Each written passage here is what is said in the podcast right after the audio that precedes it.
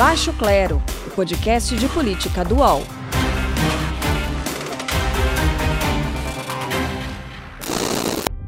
Começa agora mais um Baixo Clero, podcast de política do UOL, em mais uma semana de acaloradas discussões na CPI da pandemia. Teve ameaça de prisão por falso testemunho do ex-chefe de comunicação de Bolsonaro, o relator da comissão sendo chamado de vagabundo pelo filho do presidente em plena sessão, o responsável pela Pfizer na América Latina confirmando que a gente já sabia né, sobre os atrasos na compra de vacinas, e isso tudo abafando a denúncia do jornal Estado de São Paulo sobre o esquema de compra de apoio de parlamentares por meio de repasse de emendas, com a criação de um orçamento paralelo, digamos assim, do governo federal e feito de modo a dificultar qualquer tipo de fiscalização.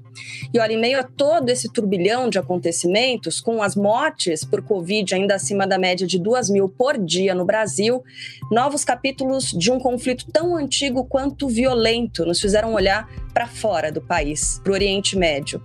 Bombardeios que já deixaram mais de 100 mortos em uma semana na faixa de Gaza.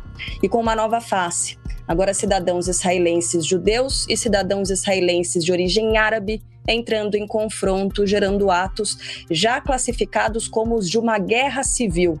O que é que a política de Benjamin Netanyahu tem de responsabilidade sobre esse cenário? E que preocupação nós devemos ter por aqui diante de um apoio tão escancarado do Brasil a Israel? Para nos ajudar a entender o que se passa e nos indicar para onde olhar no meio desse furacão, estão eles, os nossos colunistas, sempre aqui, nossa tábua de salvação. Maria Carolina Trevisan, tudo bem, Carol? Tudo bem, Carla. Oi, Diogo, tudo bom? Diogo Schelp também, diz aí, Diogo. Tudo bem.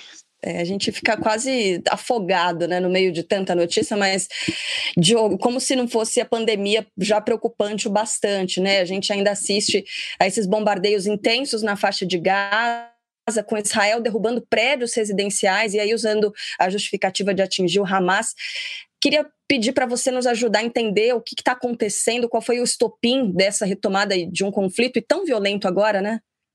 Pois é, Carla, esse tipo de situação é basicamente é sazonal, né, em Israel, né? Essa esse bombardeios como esse que a gente tá, está vendo agora, é, do Hamas enviando foguetes para Israel, Israel retaliando, obviamente, sempre com uma força superior, porque Israel tem força superior.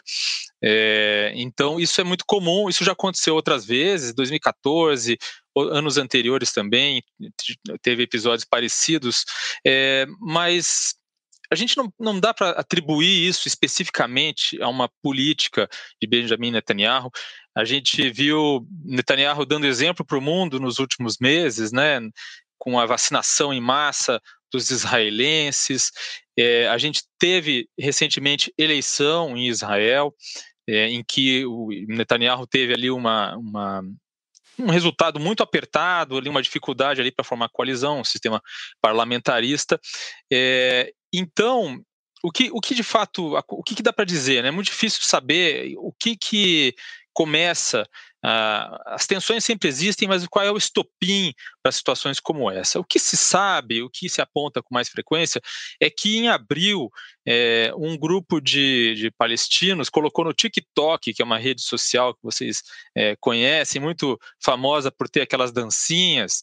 É, eles colocaram no TikTok um videozinho, um vídeo curto, obviamente, que é a característica da rede social, deles agredindo um judeu ortodoxo. Isso é, teria motivado, então, manifestações de, é, de judeus de extrema direita, é, que são os, enfim, os mais agressivos em relação aos palestinos. É, e aí isso motivou outros protestos em reação em algumas cidades é, de Israel. É, essas tensões e esse tipo de, de, de, tensões e agressões mútuas já aconteceram em outras situações, mas nem sempre elas é, extrapolam é, e viram algo maior. Aí juntou o fato de que é, teve o fim do Ramadã, que é um período também que historicamente tem mais tensões nesse período, que é um, um, período religioso, né, uma, do calendário religioso do islamismo. É muito comum ter essas tensões e coincidiu esse ano com uma data comemorativa dos judeus, que é o Dia de Jerusalém, é, que é a data de quando a cidade foi tomada é, na Guerra dos Seis Dias.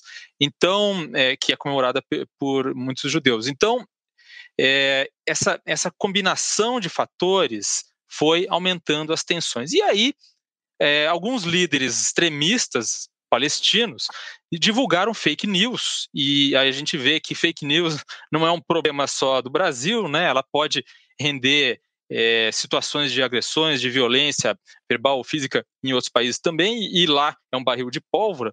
Então, teve fake news espalhadas por extremistas é, palestinos de que Israel não ia mais permitir é, que se rezasse nas duas mesquitas principais em Jerusalém, Al-Aqsa e o Domo da Rocha.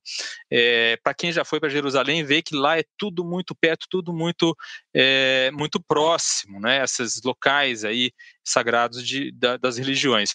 Mas era mentira. Só que como os palestinos começaram a juntar pedras e coquetéis Molotov para jogar nos, nos, nos, judeus que rezam no Muro das Lamentações, que é ali do lado, ali embaixo, na verdade, é, a polícia passou a bloquear o local. Né, teve um é, bloqueio de acesso ao local, então a cena da polícia israelense é, segurando essa, esses ativistas palestinos foi o que serviu de justificativa para o Hamas começar a lançar foguetes. Né? É algo que não acontecia com muita frequência, com a, a, faz um tempo que não acontecia dessa forma, é, porque o Hamas sabe, o Hamas é o, o, grupo radical que comanda a faixa de Gaza, um dos territórios palestinos, eles sabem que a reação de Israel é sempre a mesma, é uma reação violenta que eles é, bombardeiam é, a faixa de Gaza e, e são capazes de devastar a faixa de Gaza se quiserem, como já aconteceu. Então, é, e aí o roteiro segue o de sempre. O Hamas sendo sempre derrotado nessas situações, diz que venceu a guerra, né, diz que foi vitorioso. Israel agora tem um negócio que é a cúpula de ferro, é, é, que é uma, um sistema antimísseis que eles interceptam 90% dos foguetes que são lançados pelo Hamas, que vão a esmo, com elementos novos que agora tem é, drones que, que são é, mais rudimentares enviados pelo Hamas, ou drones mais é, sofisticados por Israel, com a morte de civis é, na faixa de Gaza, que é algo que sempre acontece porque o Hamas usa como plataforma de lançamento escolas, é, próximo de, é, enfim, próximos de lugar, locais é, residenciais. Então, o Hamas usa, de fato, a população civil como escudo humano. Então, aí é essa tragédia que a gente vê. E aí, é, além disso, essa explosão de violência dentro das cidades é, israelenses, que tem uma população, Israel tem uma população árabe israelense, né, que tem cidadania israelense, cerca de 20%, é, que, não, que não é, é basicamente a que mais é, se envolve nesses conflitos mais violentos, mas que dessa vez estão se envolvendo. E aí eu vou colocar mais um elemento aqui, dois elementos complicadores, que é o seguinte: Netanyahu é, dessa vez, inclusive, fez campanha tentando buscar o voto dos árabes israelenses. Né? Os árabes israelenses foram muito favorecidos pelo fato de que eles foram vacinados é, contra a Covid-19 este ano, né? ao contrário dos palestinos que vivem nos territórios. É, e teve até partido árabe que apoiou Netanyahu, que apoiou a eleição de Netanyahu, que é o caso de um partido, por exemplo, que é um partido é, oriundo da Irmandade Muçulmana do Egito. Você vê que uma coisa é complicada. E para completar o motivador a mais para Hamas é, fazer esses, essas provocações, nesse caso, né, é o fato de que a autoridade palestina deveria ter feito eleição este ano é, no, no, território palestino que ainda domina, que é a Cisjordânia, e não fez. Então o Hamas tinha muito, muitas chances de, de, vencer essa eleição, o Hamas fez isso também como forma de demonstrar mais uma vez para os palestinos quem é que de fato enfrenta os israelenses. É, Israel não é um local muito com uma política e uma situação geopolítica muito simples. Viu? É, absolutamente. Agora a gente é, acompanha essas notícias da vacinação, né, sendo feita de forma muito eficiente e a sensação que a gente tem é de é, harmonia, né, de paz, de um, de um lugar onde a gente gostaria de viver, mas não é exatamente assim. A situação tá, tá complicadíssima por lá. Bom, vamos só lembrar, né? A gente estava conversando aqui fora do ar e aí bateu aquela lembrança da ex-presidente Dilma Rousseff defendendo em um discurso na Assembleia Geral da ONU a legitimidade do Estado palestino, né? Tomando posição, ainda que isso pudesse é, gerar algum mal-estar com Israel. Algo que não dá para imaginar né, nos tempos de hoje, em que apoiadores do presidente da República brasileiro mantêm nos perfis, nas redes sociais, por exemplo, né, aquelas bandeiras de Israel, né, uma manifestação, essa manifestação de muitos brasileiros que são patriotas, né, se dizem patriotas, mas que também colocam essas bandeiras ali. Agora, essa manifestação, Carol, não tem ajudado muito o Brasil a conseguir qualquer tipo de auxílio né, no combate à pandemia, seja por parte de Israel, outros países também. Aliás, a notícia mais recente que a gente teve é do fracasso da busca pelo tal do spray nasal, Carol Trevisan. O que, que a gente pode tirar dessa história toda? Então, Carla, essa semana que entra, nós vamos assistir ao depoimento do ex-chanceler Ernesto Araújo e ele vai ter que explicar uma série de questões, inclusive o que ele foi fazer lá em Israel é, em relação a esse spray nasal que é, foi, foi testado em 30 pessoas lá em Israel. Quer dizer, não justificava uma viagem que, como revelou o colunista Jamil Chad nessa sexta-feira, lembrando que a gente está gravando na sexta-feira para publicação do podcast é, no sábado, é, o Jamil conta, então, que o, o Itamaraty solicitou sigilos de informação sobre essa viagem até 2026, pelo menos.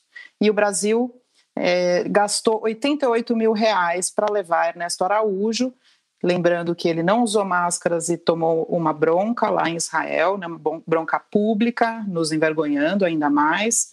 O Hélio Lopes, o deputado, que não tinha razão nenhuma de até lá, o filho do presidente, deputado Eduardo Bolsonaro, também estava nessa comitiva, e apenas duas pessoas da área técnica, uma do Ministério da Saúde, outra do Ministério da Ciência e Tecnologia. Então, a, a, talvez Ernesto Araújo, agora na CPI, possa explicar o que de fato motivou né, uma viagem dessa, num momento desse, com é, nessa circunstância, sem assinar qualquer tipo de cooperação, sem um documento que demonstre que o Brasil pode, é, de repente, ser parte desses testes, ou de repente receber esse spray, enfim. Qual era a motivação real, né? Quer dizer, era muito mais para reforçar que o Brasil apoia o governo de Netanyahu do que para combater a pandemia, que é o nosso principal problema que Israel já resolveu, né, Carla? É.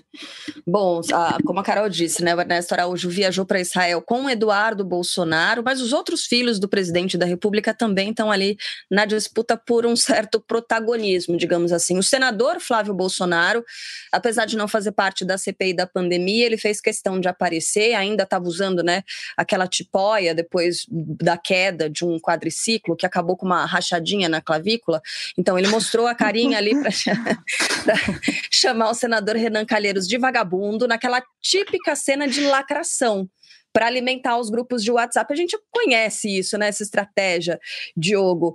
Agora, o nome que apareceu também, e essa presença que faz muito tempo que a gente discute aqui, já falou no Baixo Clero, inclusive, desde a posse presidencial, foi o nome de Carlos Bolsonaro, o tal do simples vereador pelo Rio de Janeiro, como o próprio presidente classificou né, na semana passada. Ele aparentemente participou de tratativas que seriam importantíssimas no combate à pandemia, mas que acabaram acabaram não dando em nada, por exemplo, reunião da Pfizer.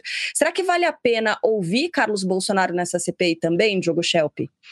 Com certeza, com certeza. O Carlos Bolsonaro é vereador do Rio de Janeiro é, e já teve nesse governo vários momentos é, em que ficou evidente que ele exerce um papel no governo federal. Ele não tem cargo nenhum no governo federal, ele só é filho do presidente, isso não deveria dar a ele é, nenhuma. Imagina o seguinte: imagine que é, numa situação, numa república, numa democracia, você tem que ter, por exemplo, transparência é, sobre quem entra em contato com, com os agentes públicos para defender interesses e assim por diante, né?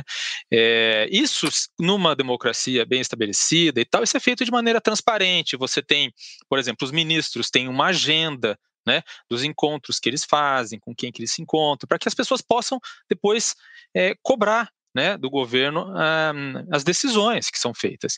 Agora, se tem uma pessoa no caso, supostamente, o filho do presidente Carlos Bolsonaro, que tem influência sobre, sobre o presidente, portanto, tem influência sobre a agenda pública, a agenda do governo federal com capacidade de influência no presidente, é, que não tem um cargo, que não tem uma agenda que possa ser é, conferida e controlada, submetida a escrutínio público, isso obviamente já é um problema enorme. Então teve a situação, por exemplo, da demissão do Gustavo Bebiano, que aconteceu é, por um, um, confronto ali que, com, com Carlos Bolsonaro, né?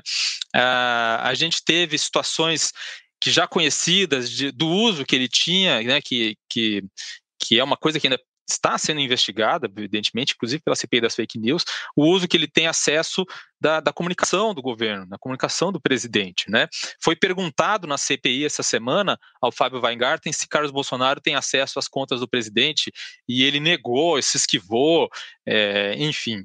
É, mas agora, é, concretamente, a confirmação de que ele estava em reuniões da Pfizer, em que se estava discutindo a compra ou não, as ofertas da Pfizer de vacina, é, sendo que ele foi chamado, né, segundo o relato, ele foi chamado depois, né, a reunião já estava acontecendo entre o Fábio Weingarten e os representantes da Pfizer, e ele foi chamado depois para entrar e participar da conversa. Mas os outros relatos de que médicos que também não têm é, cargo no governo participaram e até sugeriram é, mudanças, por exemplo, na bula, coisa que é da alçada da Anvisa. Enfim, tudo isso precisa ser investigado e agora é que vem o mais importante, que é se os senadores conseguirem aprovar a quebra de sigilo dessas pessoas, porque só com os depoimentos é, não vai ser possível é, confirmar, tirar a prova todas essas, essas, essas denúncias, essas, essas afirmações, né? Então, quando vierem quando vier a quebra de sigilo, é que se vai saber de fato, talvez ter uma ideia real de qual é. é então, o que eu quis dizer com isso, cara, só para fechar, é que talvez mais importante do que um depoimento do Carlos Bolsonaro, porque vai ser um depoimento que vai servir de circo, mais importante talvez seja justamente a quebra de sigilo para saber exatamente qual é a função que ele exerce nesse governo. Queria perguntar para Carol isso mesmo, se é, uma eventual convocação aí do Carlos Bolsonaro já houve, né, pedidos nesse sentido, se ele não poderia transformar em palco para é, fazer com que a CPI vire um verdadeiro circo, como disse o Diogo, hein, Carol? Carla, a CPI por si só já é um palco, né? Ali tá, as pessoas estão expostas mesmo. E os senadores têm tido uma postura bastante dura, né? Queria fazer aqui um, um breve balanço dessa semana em relação a isso. A gente teve, começa a semana com o Barra Torres, né, que é o presidente da Anvisa, que é um almirante em que ele se coloca de maneira muito tranquila é, contra esse negacionismo do governo Bolsonaro, diz que se arrepende de ter, inclusive, estado naquela manifestação de 15 de março de 2020, quando o Bolsonaro é, participou ali pedindo fechamento da STF, pedindo, enfim, fazendo aglomerações. O que eu acho interessante desse depoimento é uma sinalização de que as Forças Armadas não estão mais comprando totalmente esse discurso é, bolsonarista. E, e, isso mostra também, aí me lembra um pouco aquela fala do Ulisses Guimarães, né, na época da Assembleia Constituinte, em que ele definia a junta militar como os três patetas. Né? Os três patetas do governo Bolsonaro agora são os ministros Ramos, Heleno e Braga Neto, né, nesse momento. Então, para mim, esse foi o posicionamento importante do Barra Torres. E ali também alguns esclarecimentos sobre vacina, sobre como foi né, a negociação com a Pfizer, enfim. O outro depoimento importante é do Van Garten. O Fábio Van Garten mentiu. Isso está cada vez mais claro. Então, isso motiva que os senadores peçam, então, a quebra de sigilo telefônico dele. Isso pode revelar muita coisa. Isso pode fazer com que ele, no futuro, seja preso mesmo, sofra processos aí, e passe anos sofrendo processo, como disse ali o presidente Omar Aziz da, da, da, CPI. Né? Ele não quis, ele parou um pouco o Renan Calheiros, e aí talvez tenha sido um pouco de excesso pedir ali a prisão, o que motivou Flávio Bolsonaro a xingá-lo, né? É, mas ele vai ter que responder essas questões, né?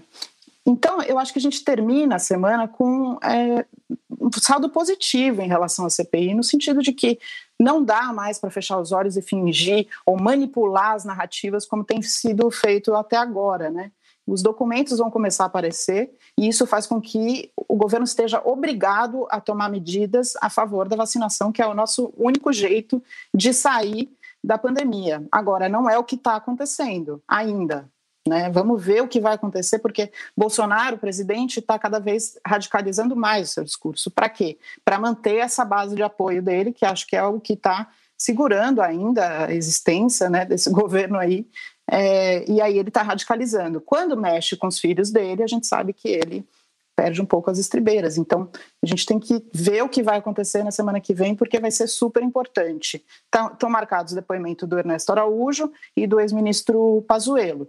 E aí tem uma. É, não se sabe bem se o AGU poderia ter pedido esse habeas corpus para ele ficar em silêncio, etc. Vamos ver o que vai acontecer. O seu saldo da semana é positivo também com relação à CPI, Diogo? O seu saldo, a sua avaliação do saldo da, da CPI. Como é que você termina essa semana? Qual é a sua percepção? Não, eu acho que uh, talvez muita gente esperasse que a CPI trouxesse revelações bombásticas, né, nos depoimentos e talvez fi ficassem um pouco frustrados com isso, ou do outro lado dissessem, tá vendo?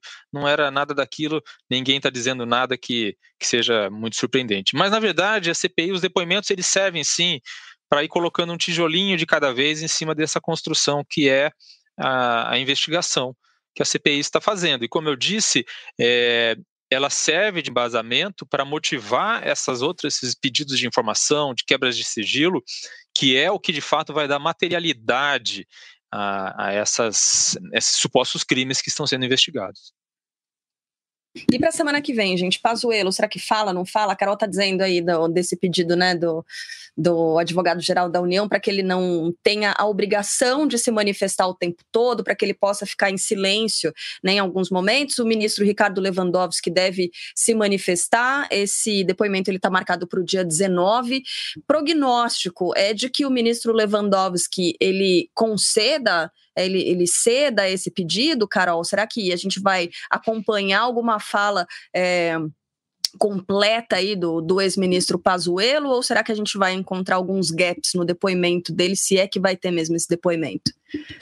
Carla, é difícil prever o que vai acontecer, mas a jurisprudência do Supremo é, confirma o direito a ficar em silêncio, tanto de testemunhas como, como de pessoas em, em como, como fala isso? As pessoas que tem que prestar os, esse depoimento. Os investigados. Os investigados. É, então, assim, a tendência é que ele se mantenha, mantenha o direito ao silêncio. É que no caso do Pazuello, tudo bem, seria muito melhor escutá-lo, né, para entender como é que aconteceram as coisas e tal. Mas no caso dele, é, é, é fácil também de você provar as negligências que foram cometidas em nome ali de preservar o presidente da República, porque aí pode você pode a CPI pode chamar um assessor para poder confirmar algumas coisas que não vão sair da boca dele, mas que podem surgir esses documentos, sabe? Então, não acho que seja um grande problema. Eu acho que a gente tem que garantir os direitos constitucionais das pessoas. Se ele tem direito a isso, então ele pode usufruir disso, Carla.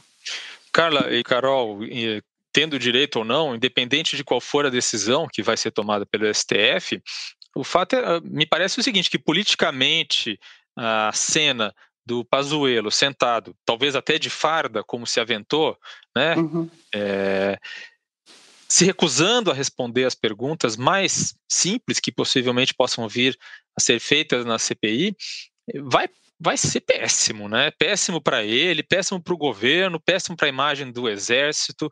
É, e, e, e, passa a impressão, porque se uma pessoa é perguntada sobre algo, é, sobre a atuação dela, profissional dela, é, no governo, né, que é algo que exige transparência, se ela se nega a responder, é quase uma confissão de culpa, né? É isso, eu concordo contigo. Agora, interessante ver que nesse HC o que ele pede é o direito ao silêncio, o direito a ter um advogado acompanhando ele e o direito de não sofrer violência física.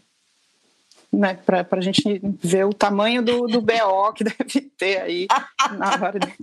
Que louco. Não, olha, é, não, assim, as discussões estão super acaloradas mesmo, o pessoal se exalta ali, chamou de vagabundo, né, e retruca, mas violência física, a garantia de que não vai sofrer violência física, será, gente? Será que não, não há um... Bom, depois que, depois que o Flávio, depois que o Flávio Bolsonaro chamou ele de vagabundo, o Renan levantou, né, da cadeira.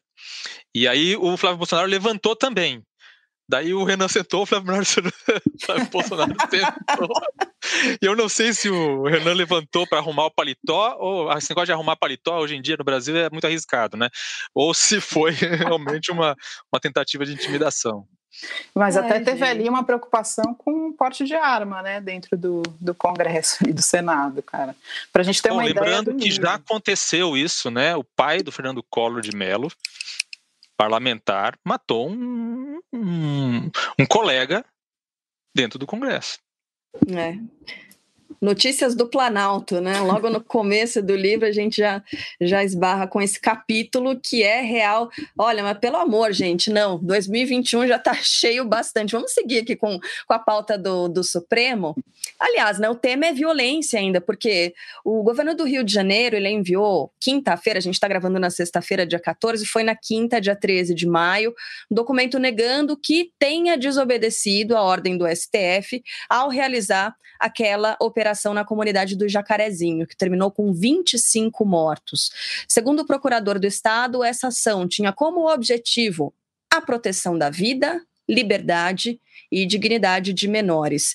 E que se houve abuso, que isso precisa ser demonstrado cabalmente, reforçando, né, Carol Trevisan, que a gente falou até no último episódio aqui do Baixo Clero, aquele posicionamento é, de que deixa de lado completamente aquela tal da frase protocolar eventuais abusos serão é, apurados. Nem isso, né, foi, foi colocado, aliás, muito pelo contrário, que se é, tenta demonstrar é que era tudo bandido mesmo e que não tem nenhum problema em que isso é, tenha acontecido né, no Rio de Janeiro. Um saldo de 25 mortos numa operação policial. A 28, Carla. É, com o policial, né, mais 27 civis foram mortos nessa ah, é operação. Mais pessoas, mais mortos acabaram sendo entregues depois, né, dessa Exatamente. operação. É muito bem lembrado. Se... Obrigada. Imagina, o que se viu essa semana foi que, reforçando a tese de que a operação policial lá foi movida, motivada depois da, da morte do policial, por uma vingança, porque houve muita demora em fazer o socorro aos feridos e todos os feridos chegaram mortos aos hospitais. Né? E, enfim, é uma prática que a gente não deve considerar normal, não pode normalizar isso. Não é porque a polícia acha, a Polícia Civil do Rio de Janeiro disse isso na coletiva, que bandido bom é bandido morto, que os suspeitos, né, porque são pessoas que eles acham que são bandidos, não necessariamente sejam bandidos e mesmo se fossem, não podem ser vítimas de execução dessa maneira, né? Todo mundo tem o direito à vida e principalmente a população que mora lá que não tem nada a ver com tráfico de drogas ou que não tem nada a ver com nenhum tipo de quadrilha. Então é muito preocupante que isso esteja acontecendo, na minha opinião, por conta dessa crescente é, armamento da população defendido pelo governo Bolsonaro, né? E a gente sabe que nesses dois anos o número de policiais que defende Bolsonaro vem aumentando. Então, a polícia, muitas vezes, nos estados, tem correspondido muito mais ao, aos desejos do presidente da República do que aos desejos, né, as ordens de quem os comanda, que são os governos estaduais. E isso é preocupante a partir do momento em que a gente está se aproximando das eleições, a gente tem uma população cada vez mais armada, mais armas circulando, e a gente tem essa violência como política de segurança pública, né? Então, se Bolsonaro disse, por exemplo, ontem na, na live de quinta-feira que ele faz, ele disse o seguinte: é, eu só saio daqui se Deus me tirar. Significa o quê? Que se ele perder as eleições, ele não vai sair?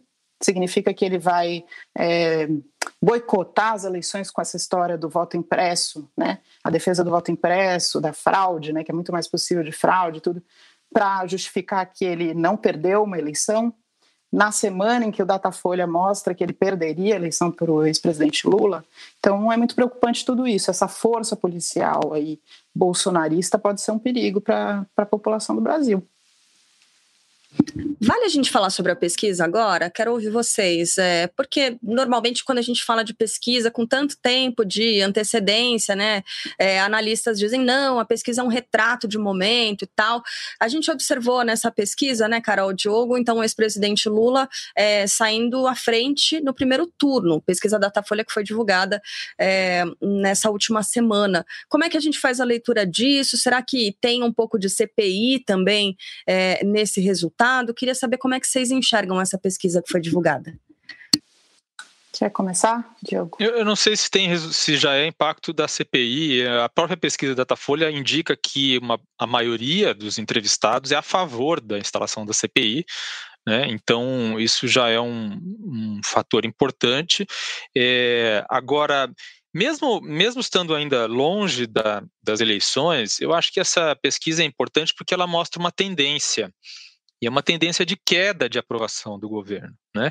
É, e isso, isso coincide, obviamente, com o momento dessa CPI, mas coincide também com, com outros fatos. Por exemplo, o fato de que o presidente é, continua né, insistindo na, nas suas afirmações negacionistas e tal, mesmo depois de tudo o que aconteceu, mesmo depois de tantas mortes, mesmo depois de já se, né, o próprio governo já ter assumido que precisa fazer a vacinação, né, mesmo depois de ter cedido as pressões para que tirasse o Pazuello do Ministério da Saúde, para que tirasse Ernesto Araújo da, da, do Ministério das Relações Exteriores.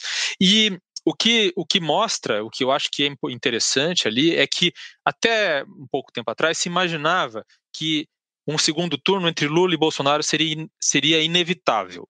Né? Lula, é, porque está bem, é, bem forte, e até porque, no caso de Lula, ele sequer começou a fazer, né, a botar o bloco na rua de fato, né, então o fato dele já ter essa, esse indicador, esses dados, né, essa, essa intenção de voto agora já é um indicador forte. É, mas Bolsonaro parece cada vez menos evidente de que ele pode estar no segundo turno de qualquer forma. Então, é, e aí quando a gente pensa, todo, muita gente fala assim, ah, o pelotão, o, o, do terceiro lugar está embolado, né? A terceira via está toda embolada. Mas, como lembrou hoje, eu falei hoje com o governador é, João Dória, e como ele, ele lembrou, no caso dele, né, quando ele disputou a prefeitura, ele estava lá atrás nas pesquisas e, e, acabou, acabou ganhando a prefeitura de São Paulo. Né? É, e isso de fato acontece, né? Aconteceu em várias outras eleições. O próprio Bolsonaro começou de trás, quando, se você fizesse a pesquisa um ano antes, ele estava bem atrás nas pesquisas. Então, é possível perfeitamente que, que dessa terceira via um nome se destaque conforme vai chegando mais perto das eleições e esse nome consiga ocupar o lugar de Bolsonaro no segundo turno. Então, eu acho que essa pesquisa, obviamente que não é isso que ela está dizendo, mas ela mostra que essa possibilidade existe. É, Você percebe, Carol, uma desidratação também do, do apoio ao presidente da República nesses números? Isso que eu ia falar. Acho que essa, essa pesquisa ela mostra muito o antibolsonarismo sendo cada vez mais consolidado. Né? Talvez o antibolsonarismo consiga aí unir o Brasil, a não ser esses 30% que não abrem mão de Bolsonaro por nada no mundo. Né? Mas eu acho bem interessante isso que o Diogo estava trazendo aqui para a gente discutir, porque tem 30%, 40% que estão nesse meio e que não querem nem Bolsonaro nem Lula, né? Como é que esse eleitorado vai se definir? Parece também, diante do, dos números, que há uma tendência que entre esses dois, esses que estão no meio, é, estejam mais próximos a votar no Lula do que no Bolsonaro. Mas a gente nunca sabe na hora ali da urna o que pode acontecer. É, o que acho que mostra esse meio, meio termo, essa terceira via, é que, por exemplo, a Moedo não, não poderia participar dessa disputa de maneira muito forte. Né? Seria Ciro, né, que tem aí um, estofo maior de, de conhecimento da população, é, o Hulk se mostra também como uma opção aí é, de competitiva, mas a gente não sabe se ele vai ser candidato. E o Moro, é, eu acho que ele nem vai tentar ser candidato. E aí entra o Dória. E eu acho que o Dória está fazendo algumas jogadas. E aí, Diogo, queria te ouvir o que, que ele falou hoje, já que você conversou com, com o governador hoje, né? Porque teve essa mudança do, do vice para o PSDB, do Ricardo Garcia, que entrou para o PSDB hoje, o que gerou até desgosto no, no ACM Neto, né? é, por conta do DEM, ele sai do DEM e vai para o PSDB, e o, o ACM Neto fez aí críticas a essa mudança, criticou também Dória. A gente sabe que Dória, dentro do partido, também está disputando com Aécio. Ele contou, revelou alguma coisa sobre isso? Não, não ele, ele comentou sobre a, sobre a mudança de partido do vice, é, mas não quis associar isso a nenhuma questão eleitoral para 2022. É, o que É, o que me parece que é uma, é uma jogada arriscada do governador João Dória, né? Ele, por exemplo, se indispondo cada vez mais com o DEM, né, que uhum. alguns meses atrás era até um partido que poderia compor uma chapa com o PSDB, né, sempre existiu essa possibilidade. O ACM Neto, de fato, fez uma sequência de tweets ali é, dizendo que não é por aí, criticando abertamente o governador João Dória. É, e, e, dentro do próprio partido, do PSDB, surgem começam a se aventar outros nomes, né? O Eduardo Leite, o Tasso Gereissati. Então, é, é, uma, é, uma, é uma jogada de fato arriscada, né? O, o, o governador João Dória está movendo as peças e, e, não, é, não é um jogo fácil. E ao mesmo tempo, numa entrevista hoje, o ex-presidente Fernando Henrique Cardoso declarou que entre os dois é, candidatos, se sobrar Lula e Bolsonaro no segundo turno, ele apoiaria Lula, né? É interessante ver como o antibolsonarismo pode, talvez é, seja capaz de, de unir né, essa frente ampla, de repente, em algum momento, né, para salvar o Brasil. Uhum.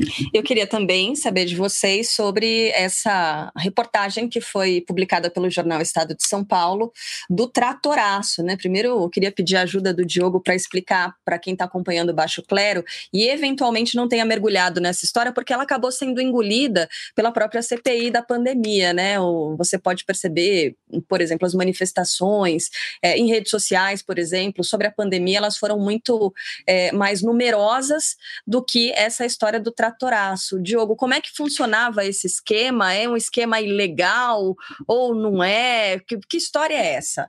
Muito, muito sucintamente, né, explicando muito sucintamente, basicamente eram recursos de, de ministérios, né, é, do orçamento dos ministérios, que é, o governo deu a, a alguns parlamentares a, a, prevalência ali, a, decisão, a possibilidade de decidir para onde ia esses recursos, como seriam aplicados. Então, um dos casos é, foi para compra de tratores é, com valores acima de, dos valores de referência do próprio governo, né?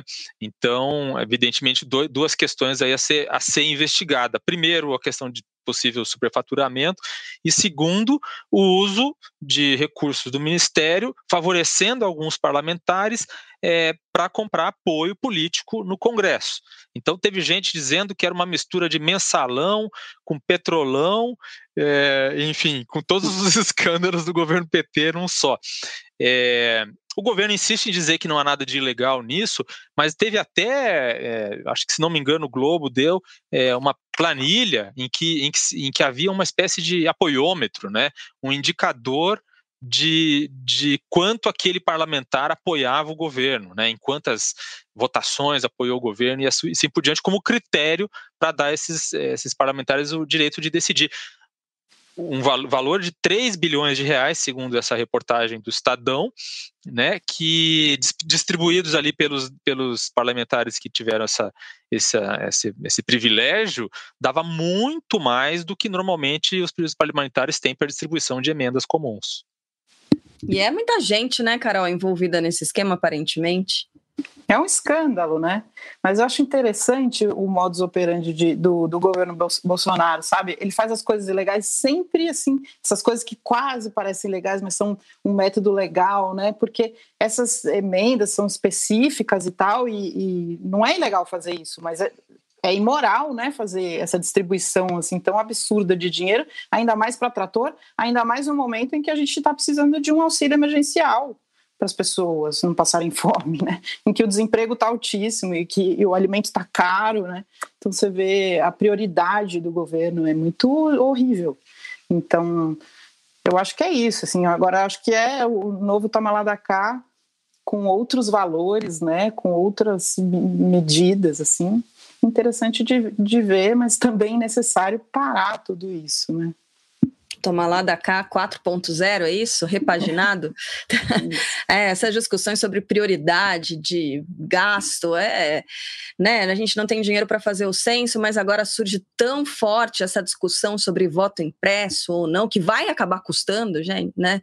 Não tem como isso sair de graça. Mas, uhum. enfim, a gente faz. Vocês querem falar de voto impresso? Não? Vamos para o nosso intervalo. Vamos para o intervalo. Tá bom, então vamos para um intervalo bem curtinho. Daqui a pouco tem a frigideira aqui no Baixo Clero. O pessoal não quer se comprometer, não. Posse de Bola é o podcast semanal do All Sport sobre futebol. Às segundas e sextas-feiras, eu, Eduardo Tironi, converso com Juca Kifuri, Mauro César Pereira e Arnaldo Ribeiro sobre o que há de mais importante no esporte favorito do país. Você pode ouvir o Posse de Bola e outros programas do UOL em uol.com.br/podcasts, no YouTube e também nas principais plataformas de distribuição de podcasts. Segundo bloco do nosso Baixo Clero, podcast de política do UOL, hora dos votos na frigideira. Quem é que vai para a frigideira nessa semana? Primeiro vem o voto aqui que é anunciado e depois vai aparecer um voto impresso que vai cair dentro de uma urna. Não, brincadeira. Ô Diogo, quem é que vai para a frigideira nessa semana, na sua opinião? Olha, eu, eu, eu sou o, a pessoa que coloca na frigideira pessoas óbvias, né? A Carol é a que tem a mais criatividade e consegue se sur surpreender mais. Eu, eu vou colocar uh, o senador Flávio Bolsonaro na, na frigideira, é, pela cena que ele protagonizou essa, essa semana. É claro que é, ele estava lá ofendendo Renan Calheiros, né? Aquela história do roto acusando ou atacando o esfarrapado, mas, é, mas o fato é que foi ele que foi lá, é, já que, enfim, é, é, é, quase uma atitude de gangue, né? Você, uma gangue familiar, né? A gente tem essa história do, do filho que não tem cargo nenhum no governo, atuando nos bastidores, tomando decisões, é, tomando nota no fundo das reuniões e tal, segundo os relatos da CPI, e o outro, o outro que é senador, é, fazendo o papel mais sujo que os outros senadores governistas da CPI não aceitam fazer ou não fazem, né, não chegam ao ponto de fazer. A gente vê a atuação dos senadores governistas na CPI. É, com o passar dos dias, a impressão que dá é que eles, que eles estão até constrangidos de defender o governo em determinado momento. Né? Eles adotam aquele discurso ensaiado e tal, mas diante de tudo que se fala ali, às vezes é, eles acabam se restringindo a fazer questões de ordem e tal, porque defender mesmo eles estão tendo dificuldade de defender. E aí precisa ir o, o filho do presidente lá, é, botar o dedo na cara do, do, do, colega, chamar de vagabundo, enfim, foi uma cena lamentável e que mal a CPI está mal começando, né? O Valentão dá um tapa na mesa, né, para tentar mudar a história. Ô, pra Carol, vamos grito, ver, hein? Né? Ganhar no grito, exatamente. mas foi boa, foi boa a indicação, eu endosso. Carol, vamos testar a sua criatividade agora. Quem é que vai para a frigideira nessa semana? Eu escolhi uma outra pessoa mesmo.